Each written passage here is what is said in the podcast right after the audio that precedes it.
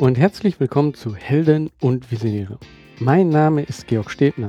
Dieser Podcast ist für Helden und Visionäre und erzählt wahre Geschichten von Social Entrepreneurs. Er zeigt dir Wege zur sinnvollen Arbeit und deiner eigenen sozialen Unternehmung. Ich wurde in der letzten Zeit ein paar Mal angesprochen, warum der Podcast Helden und Visionäre heißt. Es gibt doch auch Heldinnen und Visionärinnen. Natürlich schließt dieser Podcast genauso Heldinnen und Visionärinnen ein. Mir geht es in diesem Podcast um Menschen, die etwas bewegen, die handeln, die das Miteinander in der Welt verbessern, unabhängig von Geschlecht und Herkunft. Und deswegen spreche ich diesmal wieder mit einer Heldin, einer Visionärin. Und zwar mit Johanna Richter von Akbe. Johanna hat als Kind schon den Wunsch gehabt, etwas zu verbessern. Und sie hat diesen Wunsch unbeirrt als Erwachsener umgesetzt. Sie selber lebt nicht von ihrer eigenen Unternehmung. Sie ermöglicht aber anderen, eine eigene Unternehmung aufzubauen. Johanna ist ein Sprachrohr, ein Brückenbauer. Sie öffnet anderen die Tür zu verschlossenen Orten. Von der letzten Folge habe ich einen Satz mitgenommen. Ein soziales Unternehmen ist besonders erfolgreich, wenn es sich überflüssig gemacht hat. Und genau das hat Johanna geschafft. Sie hat eines ihrer Projekte übergeben und sagt selber, wir haben dort nichts mehr zu suchen. Hör selber, wie sie das geschafft hat. Hallo Johanna, wir haben uns auf dem Entrepreneurs Summit kennengelernt. Mhm. Und ähm, ja, ich hatte dich dort in einer Session kennengelernt, äh, wo es um ein Projekt geht, das sich ARC benennt, äh, arcbe.org. Und das ist eine lokale Initiative, die du so ein bisschen angestoßen hast im Togo. Kannst du vielleicht ein bisschen dazu erzählen, wie es dazu kam und was das ist? Ja, klar, gerne. Also ähm, ACBE, das ist äh, ein Verein, den ich vor zehn Jahren gegründet habe. Und äh, ich war nämlich vor genau zehn Jahren direkt nach meinem Abitur in Togo, einfach als eine Art Freiwilligendienst. Und ähm, dort wurde ich angesprochen von einem Lehrer und der hat gesagt, könnt ihr nicht in unserem Dorf einen Kindergarten bauen? Da ich gesagt, Entschuldigung, also wie soll ich denn das machen? Also ich habe äh, überhaupt keine Qualifikation, ich habe überhaupt keine Ahnung, bin jetzt hier als äh, kleiner Weißer gerade noch Abiturient äh, hier in Afrika. Was soll ich da tun und warum überhaupt einen Kindergarten? Und dann hat er mir die Gründe genannt, darauf kann ich gerne auch später noch eingehen. Und äh, da fand ich das so überzeugend und dachte so, na gut, äh, warum eigentlich nicht? Und ähm, dann habe ich gemeinsam mit äh, Freunden in Deutschland, als ich dann zurückkam, einen Verein gegründet, weil wir gesagt haben, okay, wir brauchen eine Lobby. Aber unser Ziel ist es immer schon gewesen, nachhaltig zu arbeiten und auch äh, den Social Entrepreneurship-Gedanken dabei zu verwirklichen. Heißt also, dass äh, sich die Dinge vor Ort selber tragen können und auch ähm, sich selber weiterentwickeln können und dass auch die Ideen komplett aus den Dörfern oder aus den ähm, Umgebungen vor Ort kommen. Und dann kam irgendwie eins zum anderen. Also ich bin da eher so ein bisschen unverhofft reingeplumpst. Irgendwie in die ganze Sache.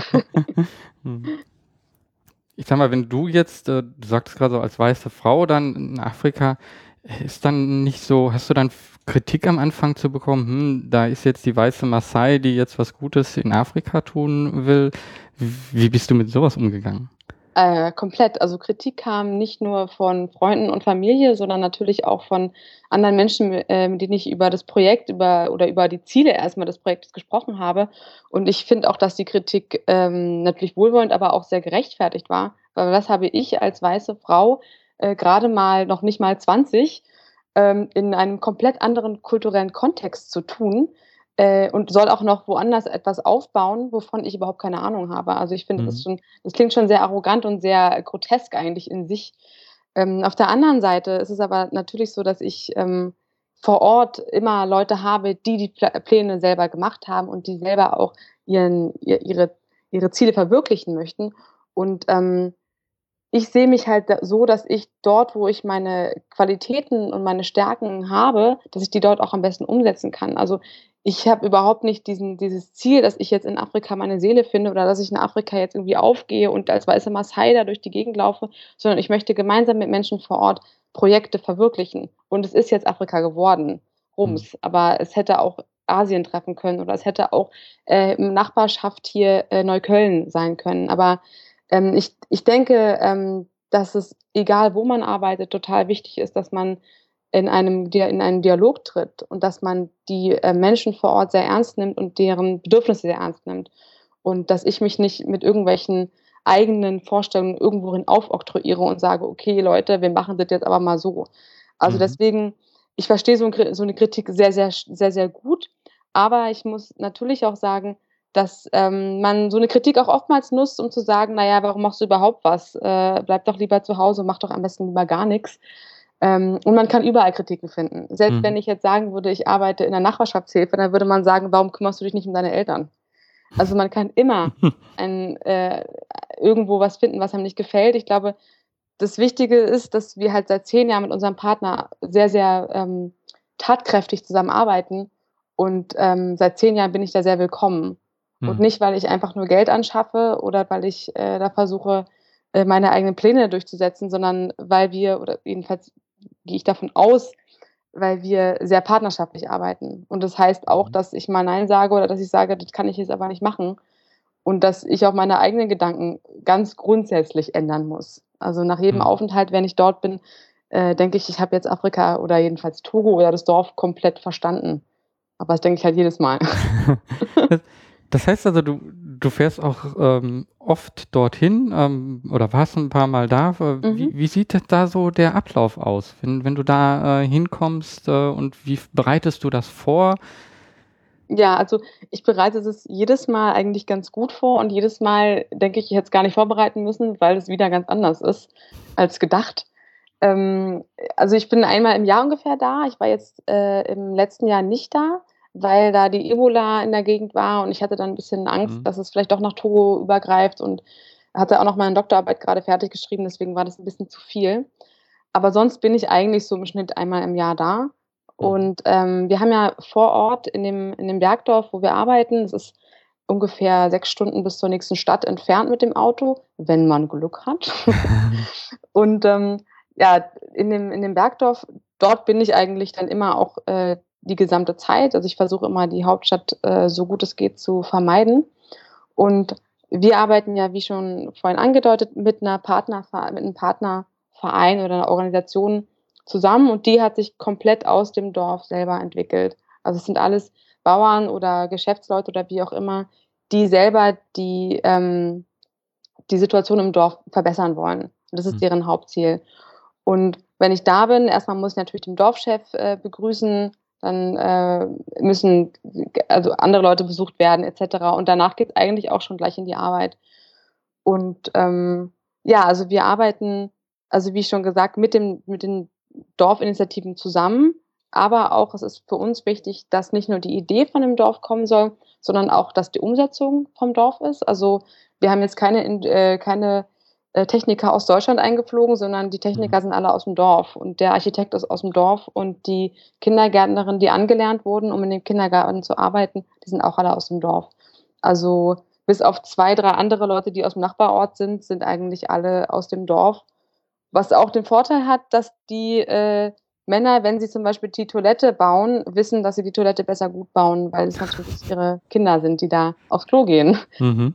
Und deswegen haben sie auch eine ganz andere eigene, ähm, ja, eine eigene Motivation, die Sachen auch gut zu machen. Und natürlich muss auch das, äh, das Konzept von dem Dorf selber kommen, dass sie sagen, okay, wie finanzieren wir den Kindergarten langfristig?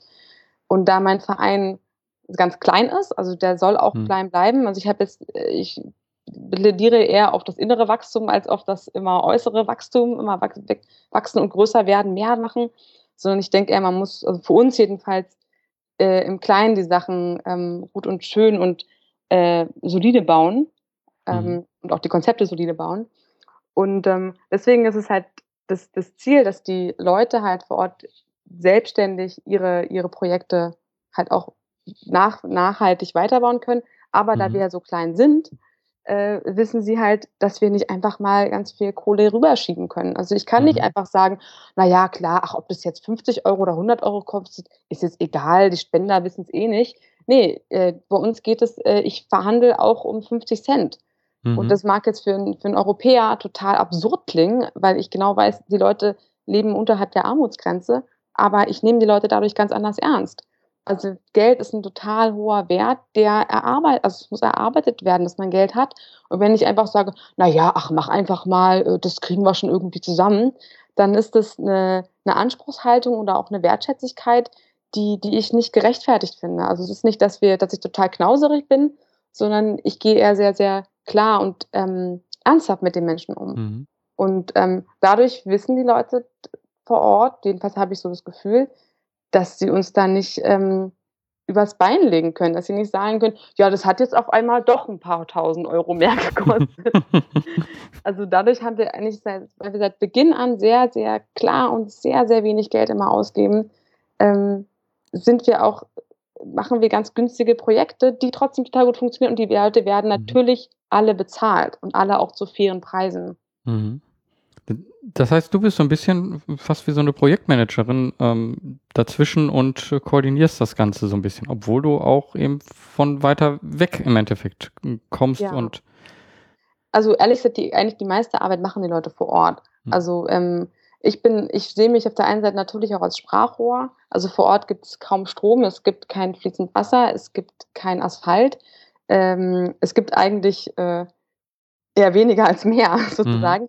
Und, ähm, die meine ganzen Leute in Togo, die großartige Arbeit leisten, die haben überhaupt nicht die Möglichkeit, auf Konferenzen zu gehen oder jetzt hier in in Podcasts zu sprechen. Mhm. Und, äh, ich kann das aber hier, weil ich einfach mir 'n Flugticket leisten kann und ich kann, äh, hier ins Internet gehen und Sachen googeln und das ist da einfach alles unglaublich schwierig. Deswegen sehe ich mich schon einmal als auf jeden Fall als Projektmanagerin oder auch als, äh, Vermittlerin, aber auch als als Sprachrohr, ähm, für meine Leute, für meine Freunde und für meine Partner, ähm, dort. Mhm. Hm. So. Gab's so Momente, an denen du gezweifelt hast an dem ganzen Projekt? Also, es gab, ähm, nie den Moment, dass ich gesagt habe: „Diese Hürde ist so groß, das lasse ich mal lieber bleiben.“ Aber ich bin auch vom Typ eher so, dass ich dann immer, äh, die Probleme gar nicht sehe. Ich weiß nicht, ob das gut oder schlecht ist. Aber ich habe natürlich es gab natürlich ganz viele Krisen. Also, auf jeden Fall. Es ist, ähm wir haben ja 'ne um diesen Kindergarten halt langfristig finanzieren zu können, haben wir 'ne Seifenmanufaktur gebaut und die hat erst überhaupt nicht funktioniert. Die Qualität war total schlecht. Dann haben sich die Seifen äh, also die Mitarbeiterin der Seifenmanufaktur, äh, total zerstritten. Äh, es gab einfach ich dachte so: „Es kann doch jetzt nicht wahr sein. Wir haben das jetzt alles aufgebaut und jetzt hapert's an solchen Sachen.“ Aber es Mhm. ist halt also Vereinsmeierei, ja, ist ja 'n Wort, äh, den das gibt es ja, das Wort. Und, ähm, das hat mich also solche Sachen haben mich extrem frustriert. Ähm, auch, dass es teilweise überhaupt keine Möglichkeit gibt, 'ne Kommunikation zu führen, weil dann die Internetverbindung gekappt ist. Also so diese das man denkt, es wird einem die ganze Zeit irgendwelchen Steine in 'n Weg gelegt. Mhm. Und, ähm, auch zum Beispiel, äh, wurde das das Gebiet, äh, wo wir den Kindergarten gebaut haben wir mussten ja 'n Gebiet kaufen natürlich vorher, Mhm. Was wir natürlich übertragen haben sofort an den Verein vor Ort. Ähm, das wurde vorher schon mal verkauft. Und da Mhm. habe ich mich gefragt: „Wie kann denn etwas zweimal verkauft werden?“ Und da gab's irgendwie in der Dorfchefriege also jetzt ich möchte jetzt nicht dem Dorfchef das anlasten, aber, ähm, irgendwie hat da jemand sich irgendwie Geld eingesteckt. Mhm. Jedenfalls ein Gebiet zweimal zu verkaufen, da muss ja irgendwo noch Geld übrig sein. Und, ähm, also in unserem Projekt selber gab's nie Korruption. Wir hatten bisher tock, tock, tock äh, also es wurde uns noch nie irgendwie es wurde noch nie irgendwie gesagt: „Hier, wir haben was gebaut, wir haben's nicht gemacht.“ Aber also als wir's gebaut ha also als wir dann das ähm, das Projekt also diesen diesen Kindergarten halt gebaut haben und auf einmal gesagt wurde: „Ja, da das gehört jemand anders, es wurde schon gekauft.“ Da dachte ich echt so: „Sag mal, wo bin ich denn jetzt hier gelandet? Ich arbeite seit Jahren hier und“ aber es hat's Mhm. dann alles aufgeklärt und das war alles in Ordnung und irgendwer hatte dann mal vor Jahren sich da einfach mal Geld eingesteckt. Aber das fand ich schon das hat mich schon echt erschüttert. Und da habe ich wieder 'n bisschen was dazugelernt Richtung nicht so naiv sein. Aber, Mhm. ähm, generell muss ich sagen, klappt alles total gut. So, also wir haben total den, ähm, schönen Kontakt, weil sich das alles auch aus Freundschaften entwickelt hat mit den Leuten vor Ort. Und wenn ich dort bin, verbringe ich auch sehr, sehr viel Zeit mit äh, mit den Kindergärtnerinnen und frage: „Was gibt's da für Probleme?“ Und da gibt's Mhm. alle Probleme, die es in einem deutschen Kindergarten eben halt auch gibt.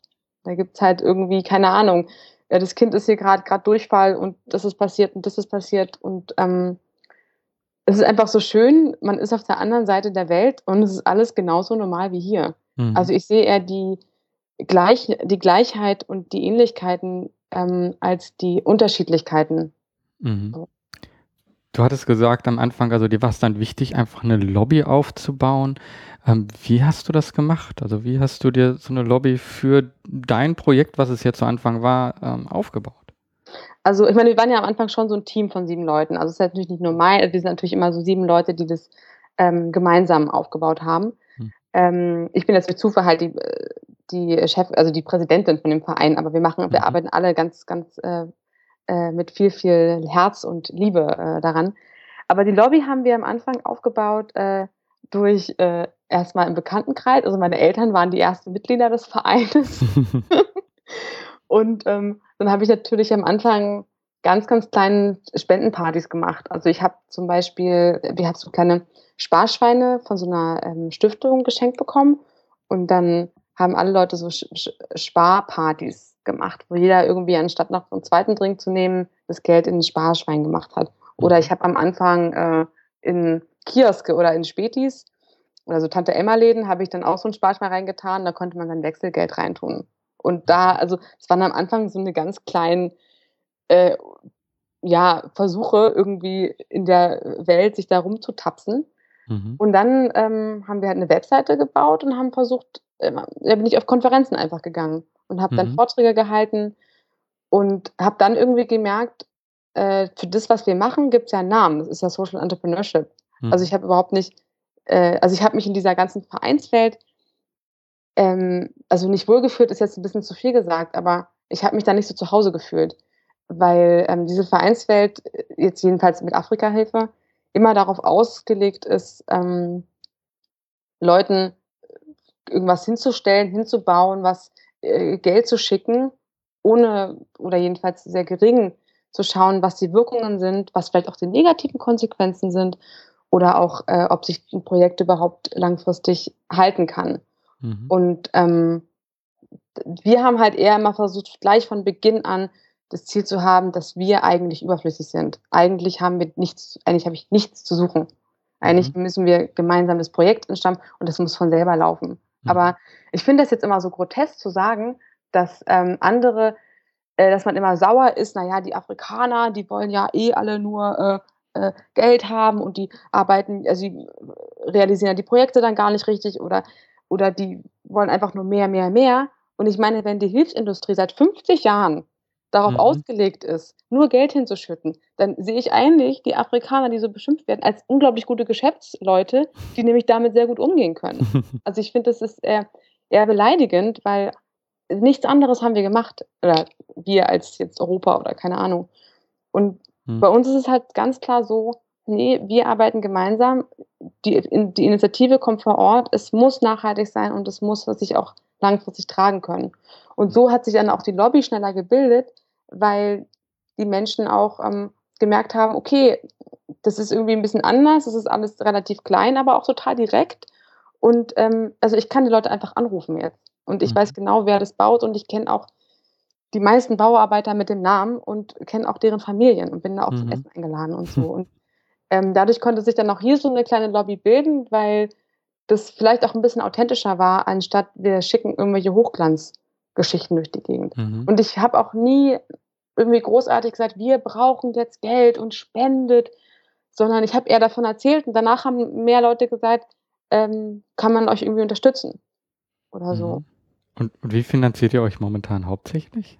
Also ich meine, ich arbeite kom komplett äh, ohne Gehalt. Ich mache das alles ehrenamtlich. Mhm. Ähm, und wir finanzieren uns natürlich durch Spenden ähm, und wir, äh, aber wir machen jetzt nicht so Spendenaufrufe oder so. Also wir haben so ein paar Partner, so ein paar Unternehmen, die sagen, okay, unsere Mitarbeiter spenden was und wir verdoppeln das. Mhm. Wir haben zum Beispiel auch ähm, einen Partner in äh, Österreich, äh, Finum heißen die, das sind so Finanzberater und die haben äh, unterstützen unser Wasserprojekt ganz toll. Also wir machen mit den Ingenieuren ohne Grenzen ein Wasserprojekt ab Januar und bauen eine Zisterne für den Kindergarten. Mhm. Und das ist wirklich äh, un, also das wird sich nicht selber tragen. Wir bauen einfach eine Zisterne und die Ingenieure ohne Grenzen bauen ähm, äh, die, die, die machen auch so eine Art Fortbildung, wie man Zisternen baut. Also vor Ort können dann die Leute selber sich auch Zisternen bauen.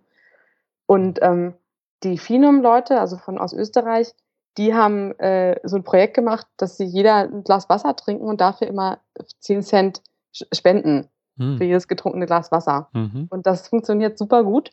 Und dadurch ist auch äh, in Österreich so ein bisschen mehr Awareness rising irgendwie.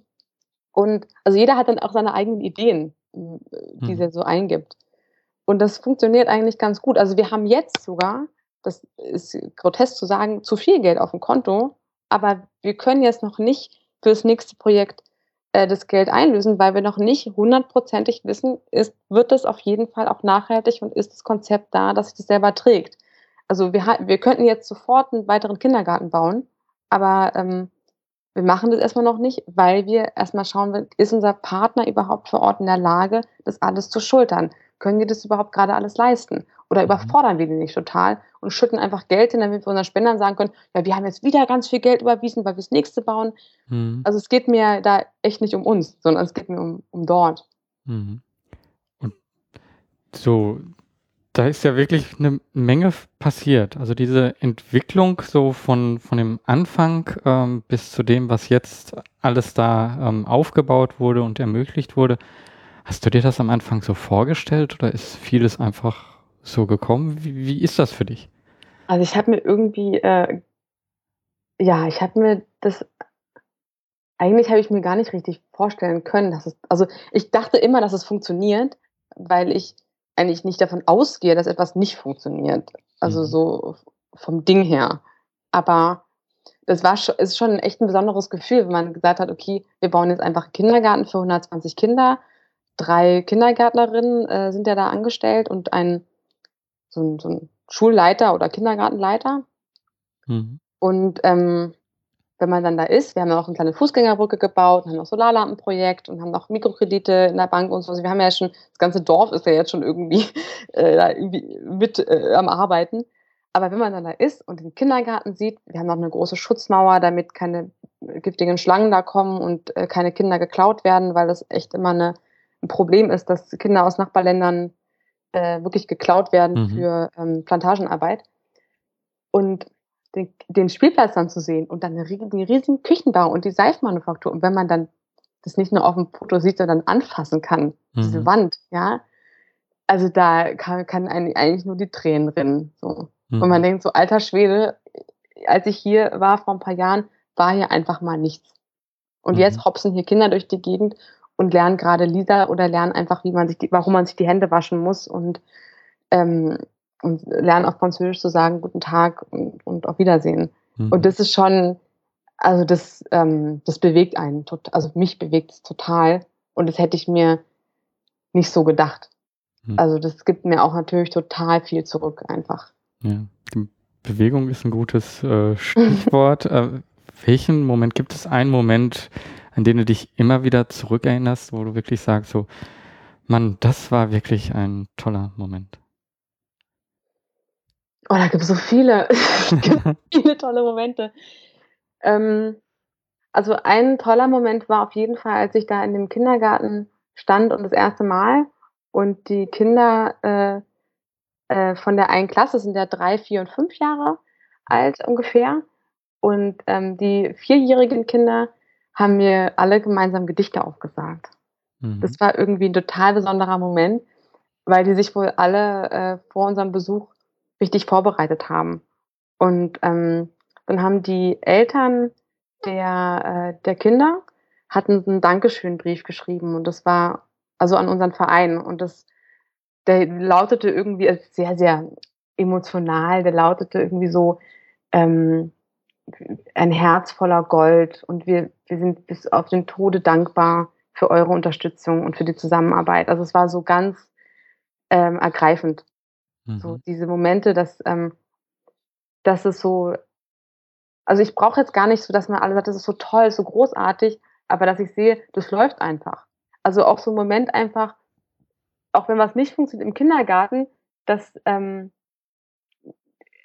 dass ich aber merke, das ist einfach normal. Mhm. Also so, dass eine Kinder, Kindergärtnerin sich mit einer Mutter streitet. Das, natürlich ist es blöd, aber es freut mich, weil die mhm. sind jetzt im Kindergarten und also sie trotzdem, also es, es ja, keine Ahnung, es, es passiert einfach was. Mhm. Und das ist irgendwie ganz großartig. Mhm. So. Ihr habt, ähm, so, ihr habt ja ein Team und wie teilt ihr so eure Aufgaben auf? Also da ist ja wirklich eine Menge zu tun einfach. Und ähm, wie, wie hat sich das so gefunden? Also das hat sich alles über die Jahre gefunden und ich denke mal so äh, à la irgendwie äh, Trial and Error irgendwie. Also ähm, wir hatten, also ich habe überhaupt keine Ahnung erstmal von Bauplänen erstellen oder äh, äh, Spendenquittungen ausstellen oder Webseite erstellen. Also eine Million Sachen gibt es da, die ich nicht weiß und es gibt ganz wenige Sachen, die ich weiß. also mehr, die ich nicht weiß, als die ich weiß. Ähm, und wir haben im Verein versucht halt so für jeden das, was er, worauf er Bock hat und was er auch gut kann, so rauszufinden. Und also ich mache eher, dass ich eher so auf, auf Konferenzen gehe und eher darüber spreche oder auch mit dem, mit unserem Partner vor Ort sehr viel spreche und äh, kommuniziere. Dann haben wir ähm, einen oder zwei Mädels, die ganz toll die Öffentlichkeitsarbeit mit Facebook und mit Better Place machen und da ganz viel posten und schreiben und auf die Webseite was stellen und so. Und ein Mädel kümmert sich äh, komplett um die Finanzen mhm. und hat da auch echt ein Händchen für und äh, mag Excel. Mhm. Mir völlig unbegreiflich, aber äh, sie mag es und kann es auch sehr gut. Und ähm, noch eine andere Freundin, die ähm, ist dann auch, die spricht auch sehr, oder zwei Freundinnen, die sprechen sehr gut Französisch und sind auch mehr damit, dass sie gucken können, okay, Projekte anschauen, äh, bewerten, mit den Partnern sprechen, nochmal Rückfragen stellen und so. Also wir sind auch alle in der Welt verteilt. Also eine Freundin wohnt in Uganda, ich bin hier, die eine in England, die eine in Frankreich, die eine in äh, München. Also, okay, wie habt, habt, ihr euch dann zusammengefunden? Also ursprünglich irgendwann waren wir alle mal in Berlin. Ah. Aber äh, die Globalisierung verlangt es, dass die jungen Menschen alle in die Welt reisen. wir, wir skypen dann, also zum Beispiel heute Abend haben wir wieder einen Skype-Termin und machen dann Doodle und sagen, okay, dann können wir. Und haben ein Piratenpad, also das sind so Online-Dokumente, die man mhm. erstellen kann. Und daran schreiben wir unsere Tagesordnung und haben dadurch ähm, ja keine Flugkosten, keine mhm. nur Internetkosten so. Ja. Wir sind sehr sparsam. Wir haben äh, selbst unsere Arbeit haben wir praktisch im Jahr ein paar. Also eigentlich kostet uns am meisten die Briefmarken, die wir einmal im Jahr rausschicken, um den Leuten zu sagen, was passiert ist im Jahr. Hm. Ja, wie ein modernes Unternehmen. Ja. Gibt es irgendetwas, was dich geprägt hat? Also wo du gesagt hast, so man, dadurch, dass ich das gelesen habe oder dadurch, dass ich das erfahren habe, dadurch bin ich überhaupt erstmal da so äh, reingerutscht und mache das. Ja, aber das ist mir total peinlich. also ich bin, als ich ähm, als ich 16 war, war ich ein halbes Jahr in England in der, der, in der Schule mhm. und da habe ich ein Plakat gesehen, ein super kitschiges furchtbares Plakat im Nachhinein von so afrikanischen Kindern. Mhm. Ja, und ich habe dieses Plakat gesehen und also so, so ein Hilfsprojekt-Plakat und habe mhm. gedacht, nee, Johanna, also du musst da was machen. Das geht doch nicht. Du musst doch da irgendwie da dich kümmern. Also ich hatte gar nicht so diesen, ich hatte nicht so diesen, diesen Gedanken, die armen kleinen Kinder in Afrika, um Gottes Willen, die fliegen auf, äh, auf den Augen, das ist ja furchtbar, wir müssen da mal Geld hinschicken, sondern ich hatte gedacht, so, das sind Zustände jetzt, in, also nach 2000, wir müssen da doch mal ran und da was packen. Und ich habe dann sofort meinen Eltern gesagt, Eltern, wenn ich aus, äh, wenn ich ein Abi fertig habe, dann werde ich nach Afrika gehen und ich werde versuchen, was zu ändern an der Situation. Und ich werde versuchen, was meine Eltern so, ja, mach erstmal dein Abi und mach erstmal jetzt England fertig. Und die haben mich nicht so ganz ernst genommen. Aber ähm, was mich vielleicht so ein bisschen auszeichnet, ob gut oder schlecht, keine Ahnung, äh, ich bin total beharrlich. Mhm. Also ähm, es muss sehr viel passieren, dass ich sage, es geht nicht. Und mhm. dann äh, haben meine Eltern gesagt, wenn ich nach Afrika gehen möchte, dann muss ich mir das aber selber finanzieren. Mhm. Und dann habe ich gesagt, okay, alles klar, ähm, fair irgendwie. Und dann habe ich äh, während des Abis halt ein Jahr gekellnert und habe dann danach so viel Geld zusammen gehabt, dass ich ähm, mir den Flug leisten konnte. Wow, Respekt. Aber so, das war so ein bisschen dieses Plakat in England. Ich erinnere mich noch dran, das war so ein bisschen der Auslöser, dass ich ähm, gedacht habe, also wirklich gar nicht so Mutter Teresa-mäßig, so null Prozent, sondern eher, ähm, ey, komm, das, das ist ja jetzt eine Aufgabe. Das müssen wir Ärmel hochkrempeln und mal irgendwie ran. Natürlich auch total naiv. Also mhm. total naiv, was habe ich da zu suchen als äh, weißes Mäuschen. Aber ähm, ja, irgendwie hat das bis jetzt alles funktioniert. Mhm. So, als Abschluss vielleicht, was beschäftigt dich momentan und ähm, wie sieht für dich so die Zukunft aus? Oh ja, was mich momentan beschäftigt, ist, dass wir ähm, ganz spannend äh, ein zweites Projekt gerade planen. Also es wird vielleicht nächstes Jahr, hoffentlich bald nächstes Jahr losgehen. Und zwar wollen wir im Nachbarland Burkina Faso ähm, für einen bestehenden Kindergarten und Schule, das ist so ein großes Projekt, wollen wir eventuell, das ist noch nicht ganz sicher, äh, ein Ausbildungszentrum für Lehrer bauen. Mhm. Gemeinsam mit, anderen, mit einem anderen Verein. Und da sind wir gerade aber daran, das zu untersuchen, eben weil noch nicht so wirklich das nachhaltige Konzept ausgearbeitet ist. Und daran äh, werden wir heute Nachmittag oder Abend feilen. Und ansonsten ähm, beschäftige ich mich gerade mit der Veröffentlichung meiner Doktorarbeit. Was extrem ätzend ist, weil ich ganz viel formatieren muss und so. Also das ist ähm, so im Privaten gerade ein bisschen ätzend. Aber ja, ansonsten, also wir, was vielleicht wichtig ist zu sagen, seit Oktober ist der Kindergarten ähm, ohne, also nicht mehr angewiesen auf unsere Unterstützung. Der ist jetzt komplett autark mit auch den normalen Problemen, die jeder Kindergarten auf der Welt wahrscheinlich hat. Ähm, und ähm, der wurde jetzt vor Ort den Leuten komplett per Vertrag übergetragen. Mhm. Also ähm, wir haben jetzt da nichts mehr zu suchen. und ich glaube, das ist ja auch das Ziel, was eigentlich Vereine generell haben, dass sie eigentlich gar nicht gebraucht werden.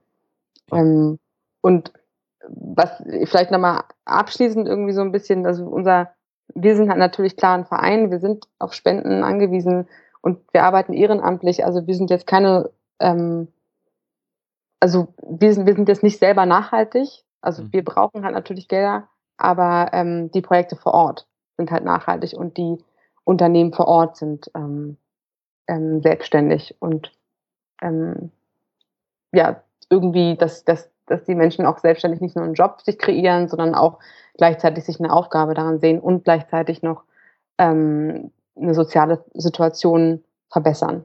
Mhm. Wenn man sich weiter Informationen holen möchte, wo geht man da am besten hin? Wenn man dich kontaktieren möchte, wie macht man das am besten? Ja, also da äh, erstmal total gerne. Dann äh, kann man auf unsere Webseite gehen, www.akte.org äh, und oder auch natürlich auf unsere Facebook-Seite. Die ist auch, mhm. glaube ich, mit slash Akte einfach nur. Mhm. Ähm, und wir sind auch auf Better Place. Da haben wir auch eine, äh, eine Seite. Und natürlich auch kann man uns über die Ingenieure ohne Grenzen finden. Also wir haben ja gerade das Projekt mit Ingenieuren ohne Grenzen. Äh, die haben, also dieses Zisternprojekt, also darüber kann man uns auch finden. Ja, wunderbar. Da haben wir, glaube ich, alles zusammen. Dann danke ich dir wirklich für dieses Gespräch. Es war sehr inspirierend. Ich danke auch. Joanna hat mich mit ihrer Attitüde inspiriert. Als Kind zu sagen, wir müssen da doch mal ran und was packen. Und dann als Erwachsener eine Möglichkeit nutzen, beharrlich dran zu sein und die ersten Schritte selbst zu finanzieren, Hut ab. Johannas Geschichte zeigt sehr gut, dass nicht nur große NGOs etwas verbessern können. Unternehmerisches Handeln und vor Ort die Menschen einbinden bringt eine große Verbesserung. Akbar arbeitet im Kleinen und lokal. Sie agieren wie ein Start-up. Man sieht also, dass sowohl große NGOs als auch kleine Startups eine Verbesserung bringen können. Der Ort, wo man Verbesserung anstößt, ist eigentlich nicht so wichtig. Und so wie Johanna sagt, es ist einfach so schön, man ist auf der anderen Seite der Welt und es ist genau so normal wie hier. Wichtig ist, dass man die Menschen vor Ort einbindet, ihre Bedürfnisse ernst nimmt und mit ihnen partnerschaftlich zusammenarbeitet. Man sollte immer nach Gleichheiten sehen, anstatt nach Unterschieden. Mit den neuen Technologien, die uns durch das Internet gegeben sind, ist es für jeden möglich, verteilt über mehrere Kontinente zu arbeiten. So wie ein großes, modernes Unternehmen. Jeder kann kleine Tools nutzen. Akbe benutzt zum Beispiel Skype und ein Piratenpad. Was das genau ist, dazu findet ihr einen Link in den Show Notes. So wird es möglich, unabhängig vom Ort zu helfen, sich zu vernetzen und Verbesserungen anzustoßen. In der Nachbesprechung gab es noch einen Satz von Johanna, den ich euch nicht vorenthalten möchte. Und zwar geht es um das Zweifeln. Jeder, der etwas macht, etwas vorantreibt, der zweifelt immer wieder. Aber Johanna hatte eine hilfreiche Erkenntnis dabei. Und jetzt, wo ich so ein bisschen zweifle, naja, wie geht denn das jetzt weiter? Jetzt sagen alle anderen, du keine Sorgen. Das ist immer so asynchron, kommt mir vor. ja, wenn du etwas machst, dann wirst du an dir zweifeln. Und andere werden auch an dir zweifeln. Aber wenn du nichts machst, dann wirst du alleine zweifeln. Du hast die Wahl. Ich denke, mit Zweifeln muss man eh umgehen. Dann mach doch was, beweg was dann zweifelst du und andere zweifeln auch. Aber am Ende hast du etwas geschafft. Du hast etwas nach vorne gebracht. Und das, denke ich, ist das Allerwichtigste, dass man etwas bewegt. Und deswegen möchte ich wie immer mit den Worten schließen, mach was, beweg was. Oh, stopp! Ich möchte dir doch noch was sagen. Wenn dir dieser Podcast gefällt, dann kannst du mir helfen. Ich würde mich unheimlich freuen, wenn du diesen Podcast auf iTunes bewertest. Nur so werden andere von diesem Podcast erfahren. So haben wir die Möglichkeit, mehr Menschen zu erreichen. Darüber würde ich mich sehr freuen. Also nochmal, mach was, beweg was.